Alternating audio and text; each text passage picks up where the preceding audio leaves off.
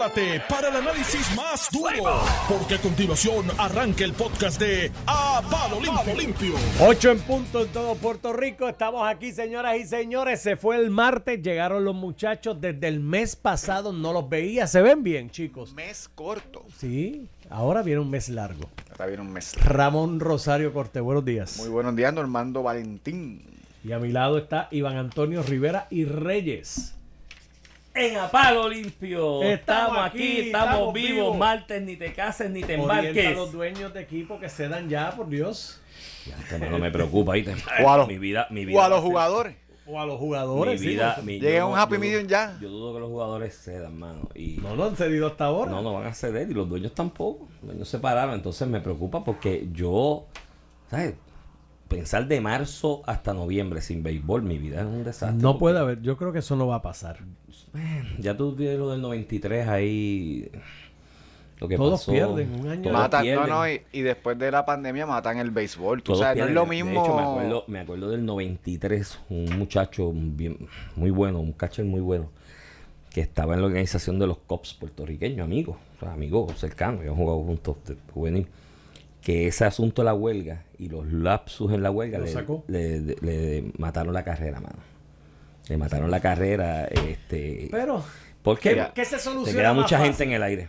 ¿Lo de Putin y Ucrania o lo de MLB con los peloteros? Lo de Esa es Putin, la gran Putin, pregunta. Putin creo que está resolviéndolo hoy. Eh, oye, muy triste lo que está pasando. ¿viste? misil ahí, uno de- No, no, y aparte del misil, el convoy que se va acercando en esta hora, en este momento, a, a, A la capital. Aquí es una cosa. Y pues, mano, yo no sé, yo pensé que las conversaciones, pero nada, creo que el presidente de Ucrania está pensando más en intereses de otra gente que no viven en Ucrania que de los mismos ucranianos. ¿sabes? Yo, yo, yo leí un, un estratega militar alemán que decía, mira, hay veces que la superioridad militar es tan amplia y tan adversa que no sacrificas vida. no, no la Sí, sí, sacrificas. se- se la- y, tratas de, pues hay gente que vosta por las guerras de guerrillas, organizas tu gente en guerrillas y... Pero lo mismo decían en Vietnam. eh, y si tú te miras, incluso no son, las, no son las expresiones del presidente ucraniano. Iván, este, mírate las redes, todos los ucranianos dispuestos a morir. Sí, ¿sabes? sí, ¿Qué, qué tú le dices? luchador. ¿Qué tú le dices? Pues, pues, imagínate. sí, es un pueblo luchador, sí, tú decirle, vamos, entréguesen y ríndanse, tú sabes, este, eh, entregasen y rinden, eh, eh, es complicado para ellos, ¿sabes? Como yo te había dicho y habíamos comentado aquí, eh, eh, cuando ya estaban estos gritos de guerra, ¿no? El pueblo ucraniano pelea, o sea, es un pueblo que pelea de muchos años, tiene una historia militar y, y bélica grande, eh, reivindicando inicialmente su independencia y desde que el mundo es mundo, están en ese sector peleando, que es un pueblo pelea- luchador. Y va esperarse esto, obviamente la disparidad en equipo militar y, y números de efectivos, que es un problema muy triste, muy triste porque no hay, yo, no, yo no me imagino, es que nosotros nos hemos criado aquí en el trópico, en la comodidad.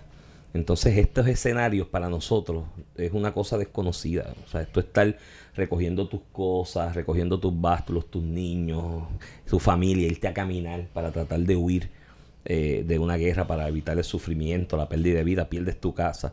O sea, nosotros no podemos imaginarnos lo, lo triste y lo, y lo doloroso que es eso. ¿sabes? Que- que- espero que el diálogo llegue a algún punto, por lo menos inició ayer, y quizás esta acción es para tratar de presionar eh, a- a- entendido a corto plazo. Muy bien. Con eso. Vamos allá. ¿Tienes invitados hoy, Iván? Sí, mira, eh, tenemos, eh, me, tengo, de hecho, tengo el placer de contar hoy aquí con la presencia del amigo ingeniero Jorge Rodríguez y del profesor Rodríguez Carrión. Carrión. Carrión, eh, eh, que nos van a hablar de una iniciativa que yo creo que eh, está en una coyuntura óptima acá en Puerto Rico para iniciarse y anunciarse y, y, que, y que es necesaria, es necesaria en esta coyuntura, Ramón, y a los amigos que nos radio escuchan. Aquí en Puerto Rico se habla mucho de que no tenemos una identidad económica. Se habla muchas veces cuál es la identidad económica de Puerto Rico, ¿no? Tú hablas de otras partes del mundo y cada país tiene su identidad económica. Se identifica porque produce tal cosa, ¿no? O su economía gira alrededor de tal elemento. Y Puerto Rico, ciertamente carecemos de eso. Tú hablas cuál es la identidad económica de Puerto Rico, por qué se distingue económicamente Puerto Rico, no lo sabemos. Pero antes de establecer una identidad económica, y en mi parecer, ¿no? Y, poder dirigirnos en esa en, en, ese en ese en ese en ese mundo y decir esta va a ser la identidad económica de los puertorriqueños tenemos que hablar de libertad económica primero. Porque si no hay libertad económica cómo defines una una identidad económica y pues contamos con, con, con estos invitados hoy para hablar de eh, lo que es el lanzamiento de este grupo de pensamiento, de este think tank en Puerto Rico, muy necesario en esta coyuntura, que se llama el Instituto de Libertad Económica. ¿Correcto? Correcto. Saludos, buenos días eh, eh, Jorge y buenos días al profesor. Buenos días. Buenos días Iván y buenos días Ramón, gracias por tenernos en su programa.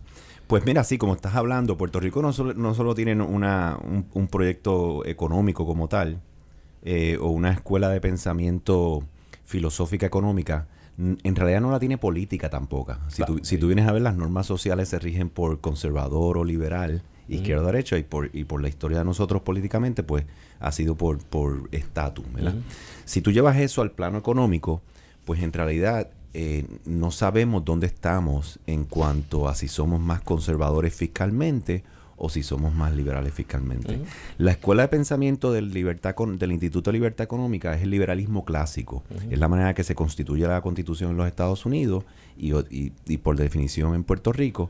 Y es, es, un, es un, una escuela de pensamiento muy profunda de, cientos de años eh, que viene de, mayormente de Inglaterra. Eh, que son los que usamos nosotros, Adam Smith y lo que es Hayek, eh, Locke, eh, y, eso, lo que tratamos de hacer en el Instituto de Libertad Económica de Puerto Rico, básicamente un centro de pensamiento, es un think tank, que entonces concentra el conocimiento de cómo funciona ese liberalismo clásico, que es lo que conocemos en tiempos modernos como el capitalismo, cómo es que eso funciona dentro del marco constitucional, se construye ese pensamiento y se le lleva a la legislatura para el desarrollo de política pública.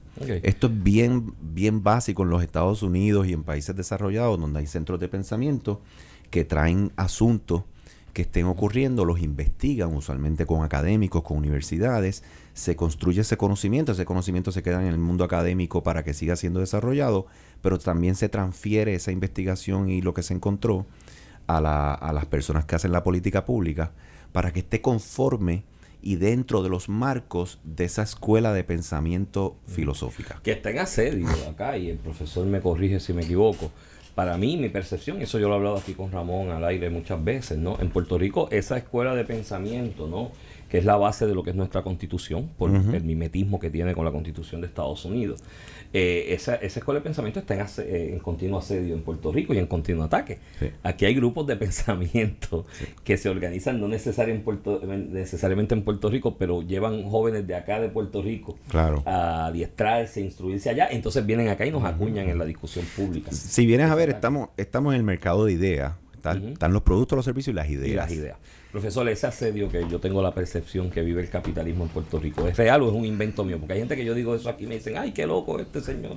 Bueno, mira, hay muchas percepciones sobre eso y generalmente se opina o se habla sin tener evidencia de cuán, cuán, cuán, cuán profundo es eso. Nosotros ahora mismo estamos realizando una encuesta sobre los principios del libre mercado en Puerto Rico para conocer precisamente la afinidad de las personas con las ideas, los pilares del liberalismo clásico.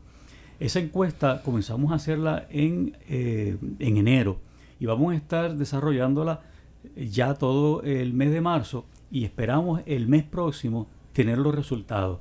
Es una, una encuesta, muchas veces las personas se preguntan, bueno, cada vez que hacen una encuesta, ¿a quién encuestan? Porque a mí nunca me han encuestado, a mí nunca me hacen las preguntas. Pues esta es una encuesta abierta a la participación de todos en Puerto Rico. Cualquier persona que vive en Puerto Rico o tiene una residencia o un negocio en Puerto Rico puede participar de la encuesta. Se pueden comunicar conmigo por correo electrónico a carriona.ilpr.org o a través de la página web del Instituto de Libertad Económica, que se llama así. Y contestan las preguntas. Y contestan las preguntas. No es una encuesta, es un sondeo. Es un sondeo. Es un sondeo, no es, un cuestionario. Es un cuestionario para que las personas por el método de disponibilidad puedan eh, responder, eh, organizado en dimensiones, ¿verdad? A todos esos reactivos que tenemos allí.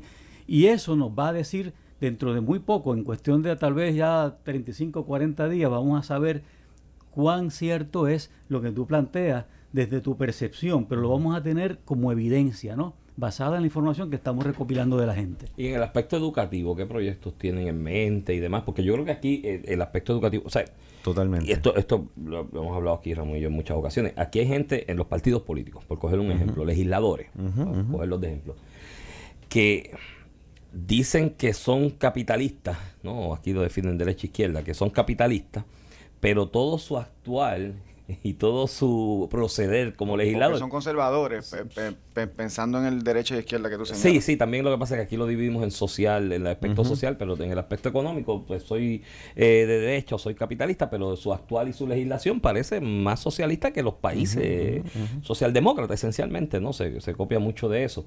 Y creo que hay una confusión en el país de lo que es izquierda, de lo que es derecha, y yo creo que hay que comenzar a educar sobre eso. En, en, en cuanto al aspecto educativo, proyectos que tiene este think Mira, en mente. Tenemos, hay dos, hay dos caminos estratégicos en cuanto a la ejecución de este proyecto, los educativos, pero primero queremos saber la afinidad y el entendimiento del puertorriqueño con estos principios de libre mercado.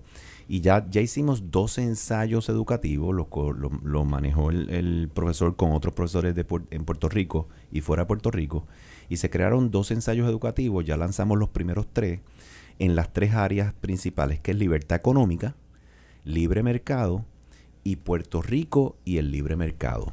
La historia, o sea, cómo converge eh, históricamente el libre mercado y Puerto Rico. Entonces ya esos tres primeros están en la página web y los pueden ver y van a seguir saliendo. Tenemos ya 12. El libre mercado, como sabes, tiene cuatro pilares que son libertad individual, el Estado de Derecho, derecho a la propiedad privada y gobierno limitado. Esos son los principios del libre mercado. Y entonces estamos sacando ensayos dentro de esas áreas para poder... eh, son ensayos educativos eh, hechos por profesores académicos que esperamos que se discutan en las universidades, que se discutan eh, entre los estudiantes y, y sirvan de diálogo. Para mí lo más importante de esto es que empiezas a remover lo que le llamamos el populismo Claro. o, o- o básicamente los mercaderes de, de- de información sin ninguno, sin ningunos guardrails y empiezas a darle un marco eh, teórico y de, dis- de disciplina en el discurso que tienes sobre estos temas. Eh, cuando tú no tienes eso, se empiezan a crear eh, intereses especiales, que es uno de los cánceres del capitalismo, y esos special interests son los que empiezan a dirigir ese discurso y a dirigir tu política pública. Cuando vienes a ver, acabas con una política económica eh, que es un Frankenstein, porque lo que tienes es un montón de, de leyes que están tratando de cubrir unos Estás parchos. describiendo, unos estás describiendo a Puerto Rico. en ese aspecto. Exacto. Y entonces lo que estamos tratando de hacer es cómo te doy una disciplina de pensamiento dentro de unos marcos teóricos que tienes que obedecer, porque si no estás saliéndote de, lo- de la profundidad del pensamiento. Y de ahí comienza a construir dentro de las peculiaridades del contexto que estamos en Puerto Rico. Súper. Yo creo que es parte de la discusión que debemos tener. Este, yo siempre tengo mis reparos con, con este tipo de creación porque usualmente empiezan de una forma, tenemos hasta eh, organizaciones económicas, después algu- algunas veces se prestan para empujar una agenda política. Yo creo que ese es el, gran reto que ustedes tienen, ¿verdad? De cómo no Cuando dices política, te refieres a político electoral, partidista, político partidista, partidista, sí. político partidista, ¿verdad? Unos intereses a favor o en contra de un movimiento en particular. Yo creo que ese es el gran reto que tienen todo este tipo de organizaciones, que no es la primera, no será la última, pero ciertamente ninguna ha podido desarrollarse y tener el respeto de todo Puerto Rico, porque se asocia rápidamente a una corriente política, porque todos somos partícipes de la política en Puerto Rico y esa tentación siempre está ahí independientemente de quién sea. Sí, Y, fíjate, ese punto es bien valioso. Parte de lo que estamos haciendo, dos cosas. Primero, nuestros estatutos, nuestros bylaws, no nos permiten a nosotros coger ningún dinero del gobierno. O sea, nosotros tenemos que valernos por, por donativos privados.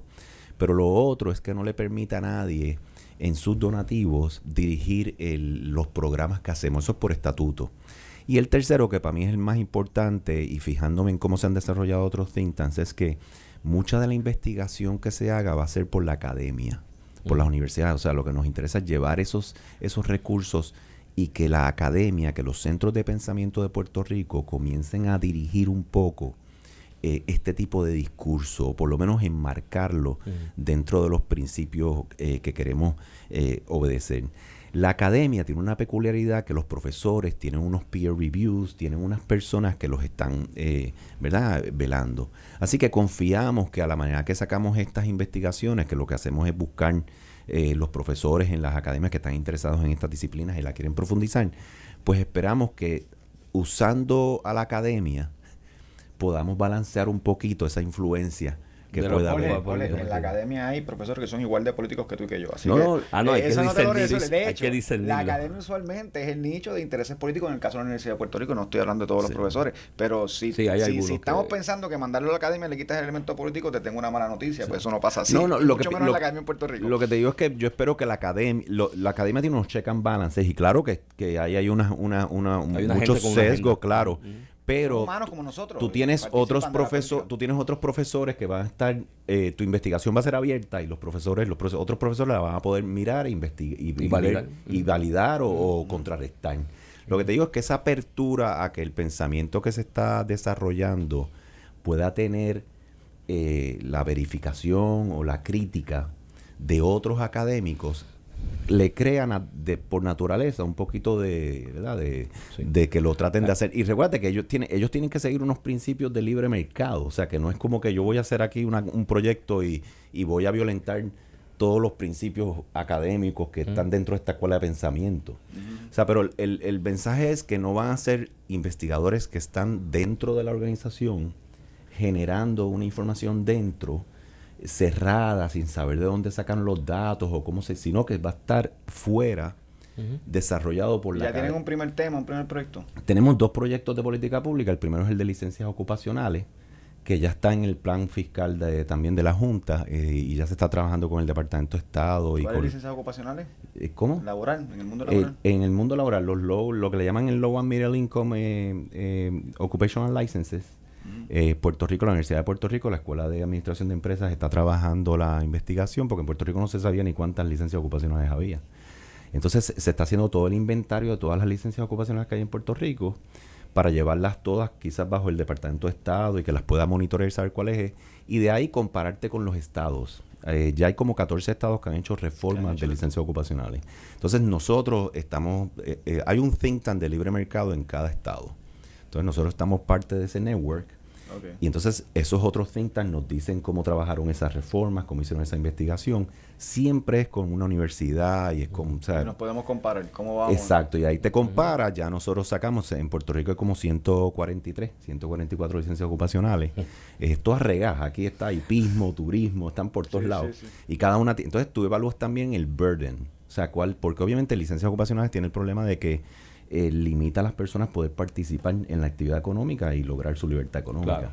Entonces, ese proyecto lo estamos trabajando y el segundo que hicimos a través de una encuesta que se hizo extensa en Puerto Rico es el de el famoso permisología, permisos de negocio. Lo mismo, eh, vamos, identificamos profesores que quieran trabajar en una investigación de cómo se hace la permi- los permisos de negocio en los estados. Entonces ellos hacen todo eso, sabemos que SIDRE y el DEC tienen un task force, pero nosotros lo que le damos a ellos es toda esta investigación obje- objetiva, los datos, o sea, evidence-based, eh, data-driven, de cuál es el benchmark, lo que se hace, no solo en Estados Unidos, pero mayormente en otros estados y en otros países, y entonces se lo entregamos a ellos, le decimos, mira, esta- y se queda en la, en la academia, o sea, que la universidad seguiría desarrollando el tema si así lo quiere. Y son dos áreas importantes. Que Sí, esas son las primeras casa-. Tenemos, tenemos y en el muchas. caso de la porque permisología, uno de los grandes obstáculos para la libertad Rico, económica es la permisología. Está el de registro de la propiedad, que, que, se está- que consistentemente el World Economic eh, Forum siempre nos lo señalan, Nos de cómo los, estamos en los mal. últimos sí. Los, lugares. pro- los proyectos casi todos son de esos, del ease of doing business. ¿Qué reformas estructurales tú tienes que hacer para que el ease of doing business, para que el mercado libre pueda autorregularse y pueda funcionar mucho más saludable? Puerto Rico tiene tantas fallas de mercado por su exceso de regulación. Sí. eh, que los elementos productivos del libre mercado, que es autorregularse y promover la competitividad y la innovación, los removiste, porque la, la- como que la, la trancaste. Eh, y eso lo que buscamos es cómo empezamos a remover esas barreras del sector público eh, que ha creado en su, en su, en su, en su legislación, quizás por la falta de- de- de análisis profundo. Por en el populismo temas. también. Aquí Populismo, hay un accidente con, con una scooter y ya queremos hacer una legislación para, Para regular las las scooters. scooters. Algunas Ujú. cosas, pues.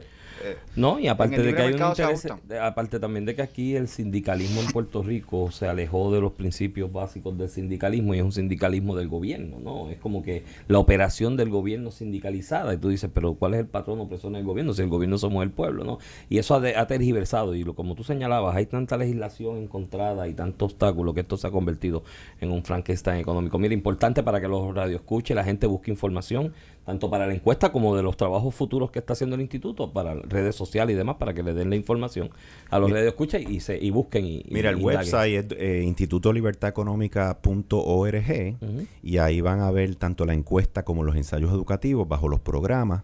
Eh, van a verlo en, en educación y en iniciativa, la encuesta. Y entonces también estamos en las páginas de Facebook, la de LinkedIn y la de Instagram. Bajo. ILE, ILE Puerto Rico. Las siglas de nosotros son ILE. Puerto Rico o Instituto de Libertad Económica.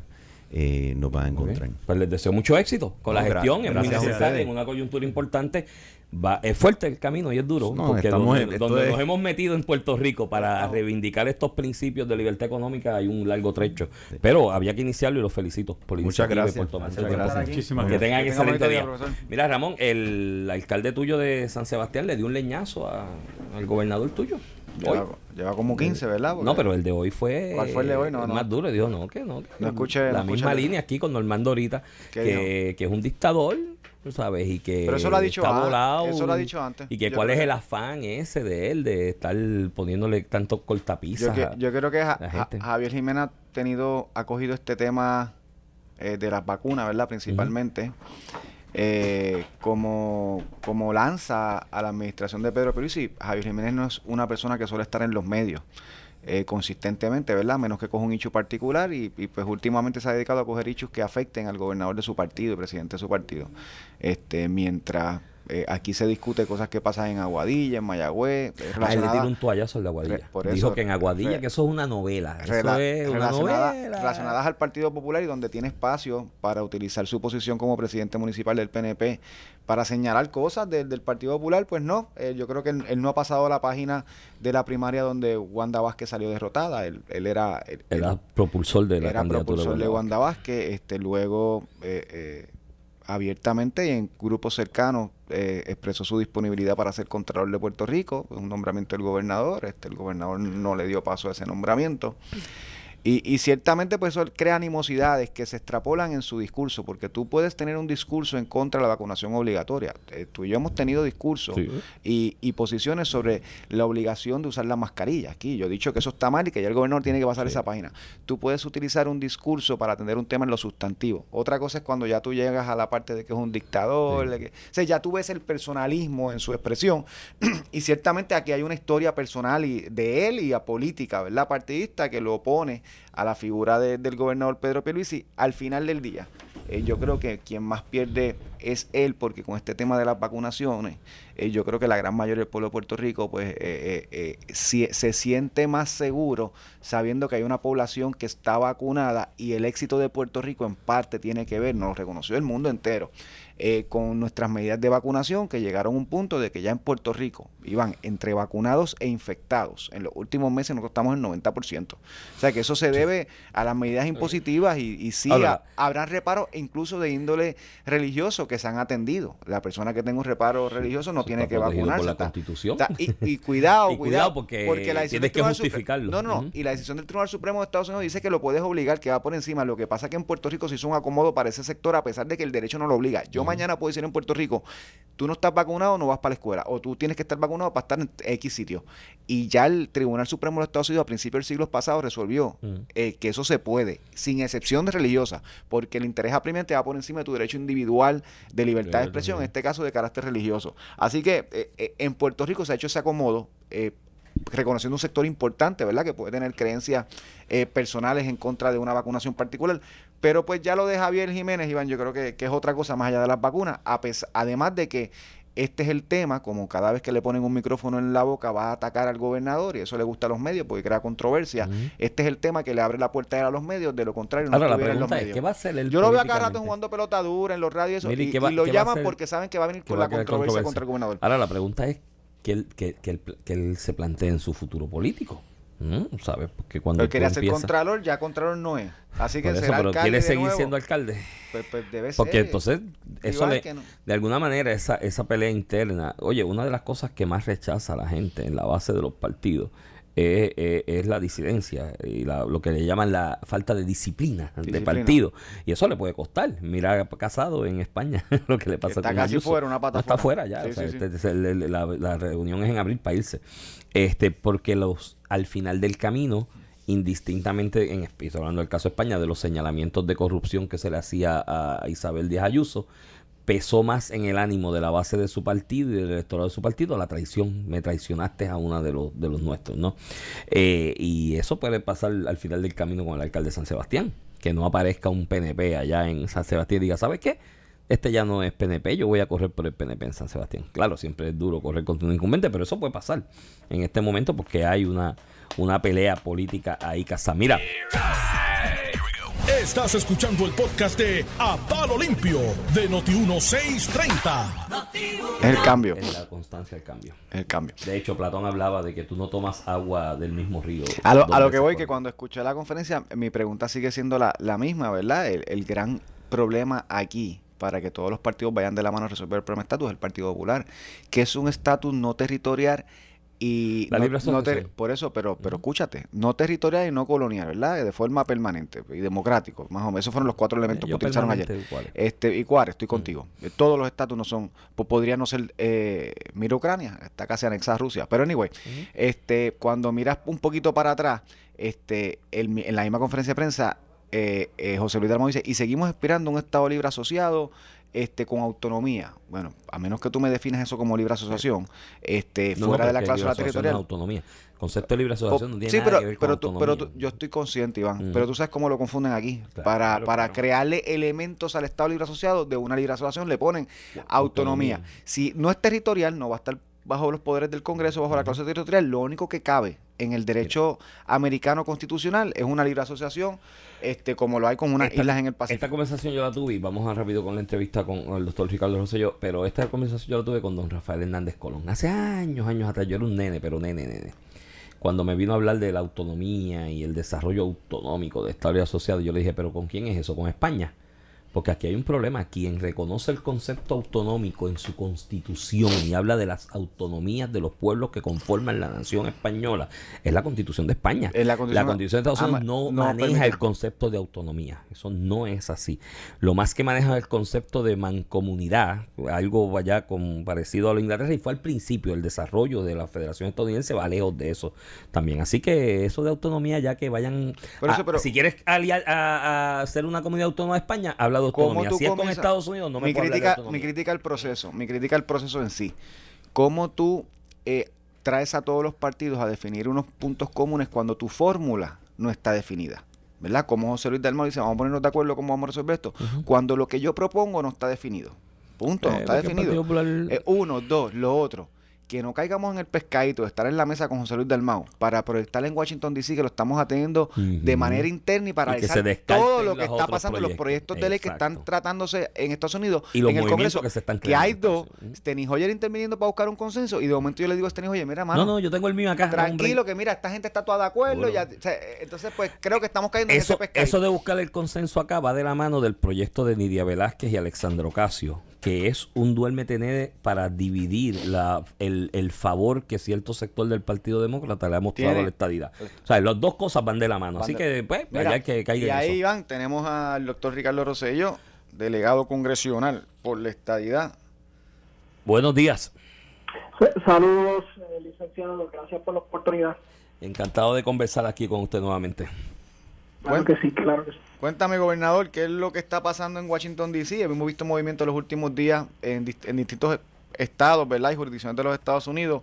eh, y, pues queríamos saber un poquito más, ¿verdad? De la agenda de los delegados congresionales, pues, pues aquí eh, la, conversación y la discusión le hemos limitado a los tenedores y nos hemos olvidado pues que había una misión, ¿verdad? Y otros movimientos trabajando en una dirección.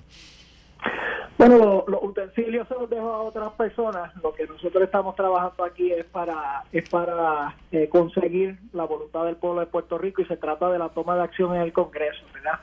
Eh, brevemente, eh, lo que implica es que nosotros hemos, además de la delegación electa, hemos creado lo que llamamos la delegación extendida.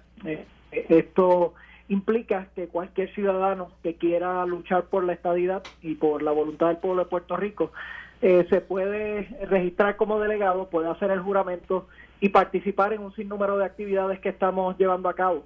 Eh, lo importante de esta iniciativa es que no tan solo se circunscribe a Puerto Rico, sino también a los 5.3 millones de puertorriqueños que están en los estados. Y por lo tanto, esta actividad lo que hace es convocar a un grupo de esos eh, delegados, más de 80, que han venido de 14 estados, incluyendo a Puerto Rico, eh, para tener y sostener reuniones, principalmente con miembros del Comité de, Recursos Naturales, pero también con otros congresistas, con congresistas que son eh, los representativos de esos eh, puertorriqueños que viven en su estado y con senadores también para poder adelantar el, el proyecto 1522 o un proyecto de consenso que se pueda dar en el futuro. Por eso que la, la iniciativa es básicamente, que es lo que hemos discutido por años, yo creo que hemos sido un poquito eh, de, ¿verdad? Hemos caído en la dejadez con esta estrategia de cómo organizamos las personas que realmente le cuestan votos a los congresistas, ¿verdad? para un congresista en Florida, eh, le importa poco las manifestaciones o lo que el pueblo hizo en noviembre, que la gran mayoría apoyó la estadidad porque no tiene un efecto electoral sobre ese político en, eh, particular. Y menciono Florida porque yo creo que ha sido la jurisdicción donde es evidente que hay tanto puertorriqueño que apoya la estadidad que ya sus líderes eh, electos, que no son puertorriqueños, o hay, hay algunos que son puertorriqueños, ya sea de corazón o y de hipocresía públicamente tienen que hablar a favor de la estadidad porque le cuesta políticamente yo creo que más allá de Florida había que extrapolar esto a otras jurisdicciones de los Estados Unidos donde empezamos con los mismos puertorriqueños movimientos de, derechos individuales de derechos cívicos eh, latinos cómo empezamos a empujar el tema de la estadidad que le tenga un efecto político regional sobre ese congresista que después va al Congreso de los Estados Unidos y, y puede poner como parte de su agenda solucionar el problema de estatus en Puerto Rico Sí, de, eso se trata. De hecho, eh, el que yo yo fui gobernador y pude hablar con congresistas este, en múltiples ocasiones y muchos de ellos, pues obviamente abrían las puertas, trataban de ayudar diferentes asuntos, pero eh, aún siendo gobernador, ellos no sienten la necesidad de, de cumplir esto, ¿verdad? Si hay alguna necesidad de cumplir es por alguna relación que se establece o otra índole, ¿verdad? Eh, pero la diferencia, eh, Ramón, es que ahora cuando yo pude ver que si el representante de Georgia hablaba con tres constituyentes de Georgia, que en sí tenían grupos que ellos representaban, pues el tono cambiaba de la discusión, ¿verdad? Porque ahora eh, no es tan solo el argumento moral, no es tan solo el argumento democrático, eh, es el argumento de sobrevivencia de esos congresistas para ser reelectos de cara hacia el futuro. Y eso es lo que eh, queremos montar. Creo que también dicen el clavo en que esta es una iniciativa que se ha hablado en el pasado, no se ha ejecutado yo eh, eh, esto me responsabilizo por eso también, pero lo que se hacía antes es que se adjudicaba esto a, a, un, eh, a un esfuerzo de, poder político temporero de alguna figura. Entonces, cuando pasaba ese momento, caía el, el, proyecto.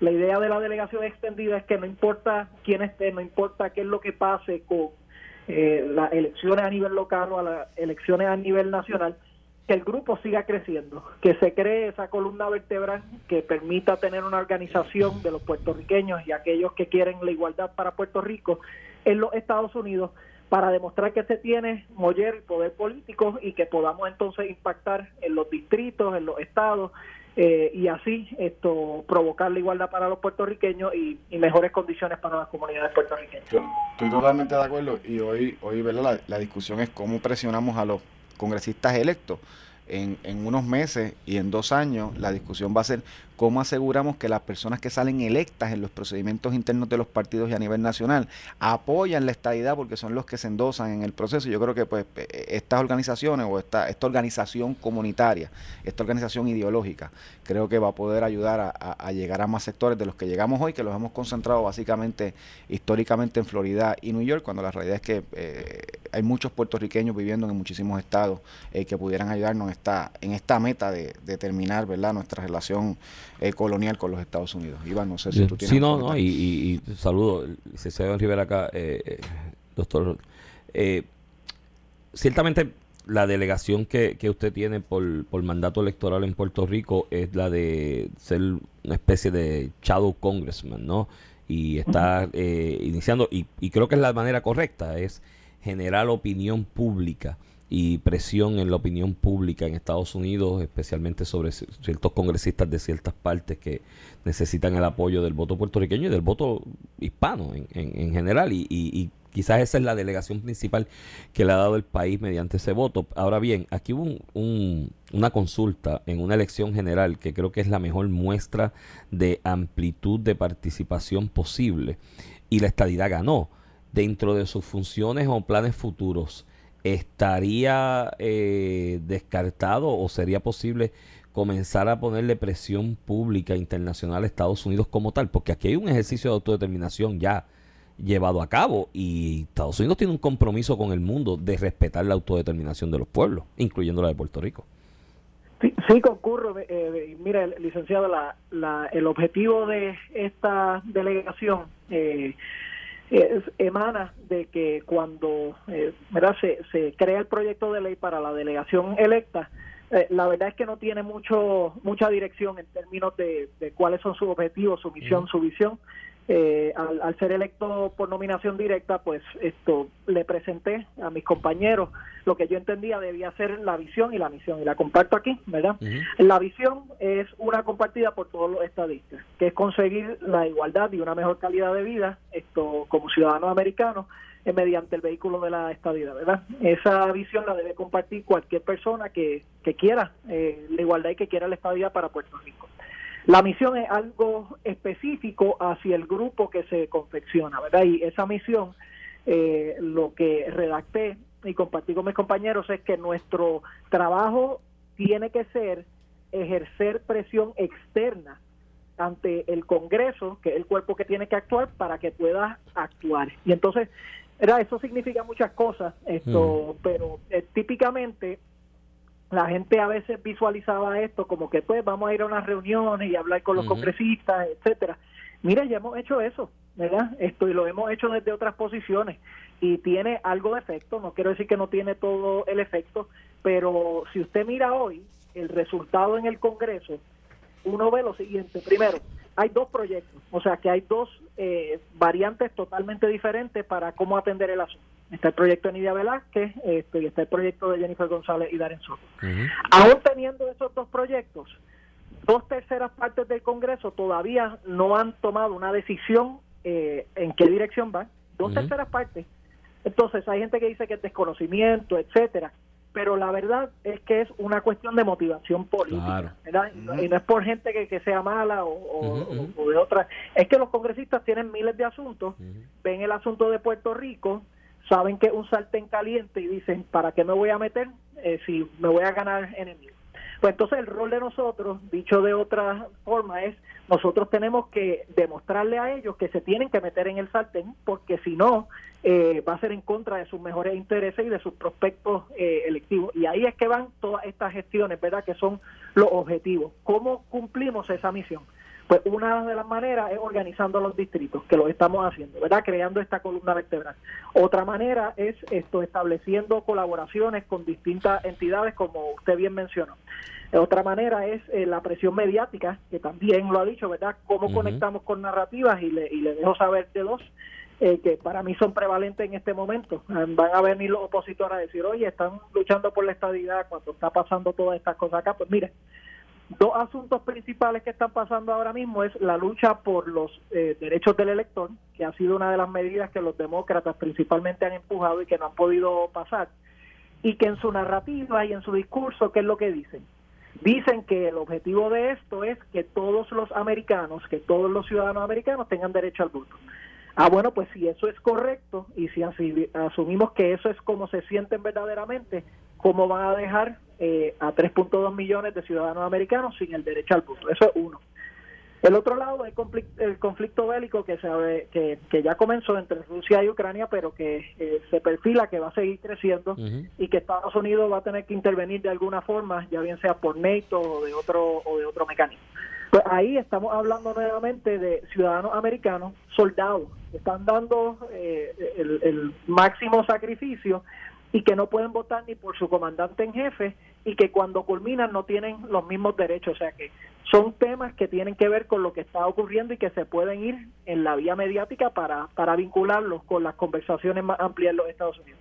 Y por último, lo que usted menciona, yo creo que uno de los objetivos eh, principales, que es intervenir en foros, particularmente foros internacionales, y demostrar un tanto la hipocresía de ciertas acciones que se toman y de las faltas de acción que se está tomando con la colonia eh, en Puerto Rico. Pero para todo ello, licenciado, lo que siempre hemos tenido buena idea y buena iniciativa, lo que ha faltado es eh, eh, paciencia y compromiso para crear esta organización, ¿verdad? Toma tiempo, pero sabemos que tenemos la gente, Sabemos que el apoyo hacia la estabilidad en Puerto Rico es mayoritario y también por las encuestas sabemos que el apoyo de los puertorriqueños y de los eh, de los ciudadanos americanos en general hacia la estabilidad para Puerto Rico y Washington DC es abrumadora y, positiva. O sea que es una cuestión de seguir organizando, consiguiendo la gente para que detrás de todos esos argumentos detrás de todo eh, eh el, argumento democrático, moral, eh, de justicia, de derechos civiles, pues también estén miles de personas eh, apoyándolo y que las personas que toman decisiones sepan que si no se ponen para su número, eh, que, pueden perder sus civiles. Sí, no, y eso de ahí, y basado en esa lucha de derechos civiles, esas obligaciones, el, el de la autodeterminación que hayan ejercido los puertorriqueños, definitivamente tiene que ser reivindicado en todos los foros pertinentes. Yo tengo, mira, le tengo un saludo, doctor, eh, de un amigo, el doctor Norberto Andújar Iglesias estadista de Nuevo Cuño, dice que lo felicita, que le manda salud y que va a estar por allá por DC. apoyando, la iniciativa. Norberto fue candidato del Partido Popular a legislatura. Sí, sí, en, dos ocasiones. Y ahora un estadista, de Nuevo Cuño. De Nuevo Cuño. le manda salud y lo felicita. Y yo lo felicito en particular, el doctor, ¿sabe por qué? Por la cartulina. Aquí la cartulina se tomó chacota por mucha gente se tomó a vacilón por mucha gente. Yo lo comenté aquí con Ramón y yo dije, oye, que conoce cómo funciona Washington, la gente pierde de perspectiva el poder de esa cartulina, llevando un mensaje en un lugar específico. Y pues mira, de la cartulina mira por dónde va ya la cosa. Así que lo felicito por eso, a pesar de que alguna gente cogió chacota el, Gracias, y, y, hasta cierto punto, licenciado, fue por diseño, porque yo sé que algunos eh, enemigos de la igualdad no se podían resistir esto y, y sin eh, esto eh, sin que fuese su intención, lo que hicieron fue darle promoción y dejarle saber a, más personas que esto se estaba confeccionando, que íbamos a tener la, la paciencia y el compromiso para llevarlo a cabo. Y con una cartulina, eh, licenciado, eh, comenzaron las luchas de los derechos civiles para los afroamericanos, para las mujeres y para muchos otros movimientos, así que eh, Eso está bien. de, la cartulina no, no conoce su pasado. Después, que, después que no empieces a pegarte tenedores en el cuerpo, yo no tengo problema. no, yo, no tengo ese tipo de No te vayas a imantizar con la estabilidad. bueno, gobernador, gracias por estar aquí y, Un placer conversar con usted. dar la tarea que usted da todos los días allá, que la está haciendo de gratis. Y vamos a estar pendientes, pues de verdad que está muy interesante cómo va creciendo el movimiento y cómo se va dirigiendo eh, eh, personas, ciudadanos al mismo y ciertamente pues en la unidad está la fuerza. Éxito con, con, el proyecto. Gracias, gracias. Y si me permiten, eh, solamente eh, un agradecimiento a eh, tanto la oficina del gobernador acá en Washington, el gobernador por, por su apoyo a esta iniciativa, a la oficina de la comisionada que también ha estado ayudando, a los grupos de la sociedad civil estadista que han dado la batalla en todo esto eh, a mis compañeros delegados, a Roberto Lefranc, a Mayita Meléndez y, a, Melinda eh, Romero Donnell por el trabajo que han estado haciendo y por supuesto a, esos ciudadanos, sobre todo esos ciudadanos que están ya ahí tempranito, oye, eso está lleno de barreras allá en, en, el Capitolio eh, y, esa gente eh, se levanta temprano, pagaron sus propios pasajes, están ahí trabajando todo el día gracias a todos esos ciudadanos de, de 14 estados porque aquí se marca la diferencia.